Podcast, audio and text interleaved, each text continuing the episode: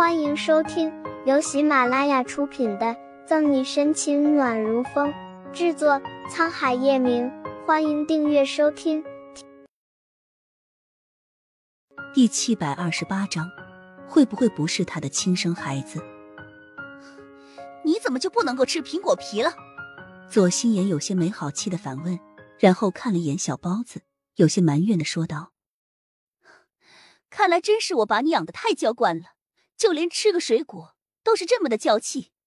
一边说着，左心言将苹果重重的砸在了桌子上，然后坐在一旁开始玩起手机。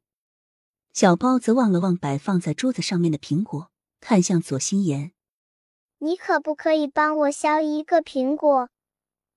左心言抬眼，然后拿起一旁的苹果：“你这么想吃的话，那就连带着皮吃，一起吃下去。”我就不相信你吃不了皮。反正我是不会给你削的。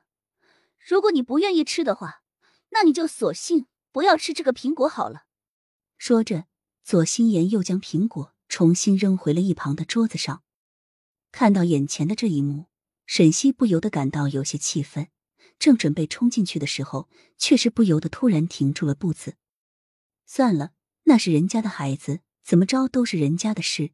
和他没有一分钱的关系，只是没想到外人眼里的高冷女神，竟然这样对自己的孩子，好像不是亲生的一般。不是亲生的，一个近乎于荒谬的念头在他的心底升了起来，可却又一直盘绕在他的心上。左心言居然用这样的态度对待小包子，根本就不像是一个亲妈该有的态度。小包子会不会不是他的亲生孩子？想了想。沈西又推翻了这个想法，毕竟孩子和叶晨玉像极了，加上现在的手段，左心言造不了假。甩去这个荒诞的想法，沈西握了握手里的机器人盒子，转身离开了。公寓里静谧的一根针掉在地上都清晰可闻的书房里，偶尔扬起纸卷的翻页声。窗外的光想透过那清澈的玻璃进入室内，却被一幕厚厚的窗帘给抵挡了住。使得了整个书房的角落里都冲散着昏暗，书房的桌子前却打开了一盏昏黄的台灯，夺得了这一角落的光芒。书桌前整整齐齐摆放着许多的书籍资料，沈西埋头于那高高案几资料当中，唇紧紧的抿着，姣好的面容没有丝毫的表情，视线来回的在案子晦涩难当的文字中快速的扫过，来来回回极为专注。如果爱我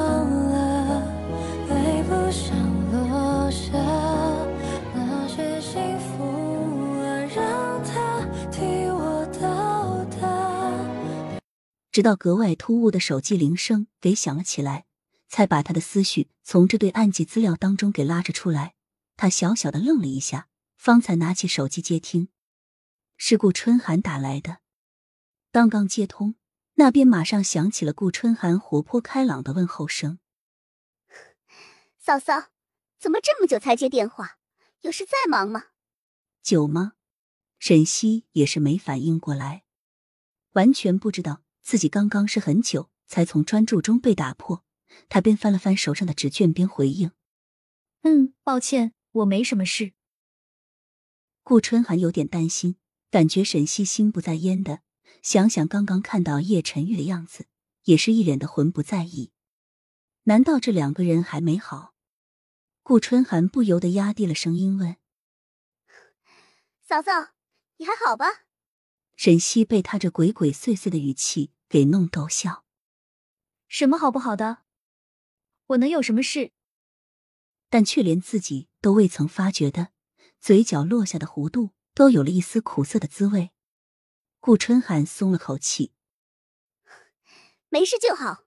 嫂嫂，我们好像很久没见了，趁着你今天周末没事，陪我出来逛逛好不好？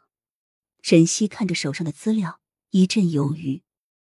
顾春寒等了一会儿，那边都没有声响，猜了猜就知道了，不由得撒娇说：“嫂嫂，就出来陪我一天都不愿意吗？